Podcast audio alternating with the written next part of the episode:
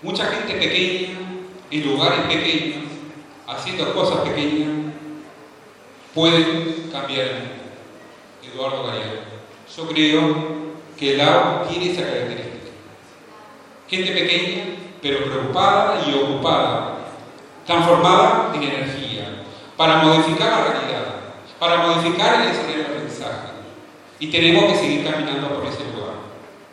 Los invito a redoblar esfuerzos para continuar trabajando, minimizando nuestras debilidades y potenciando nuestra fortaleza que tenemos como comunidad educativa que aprende.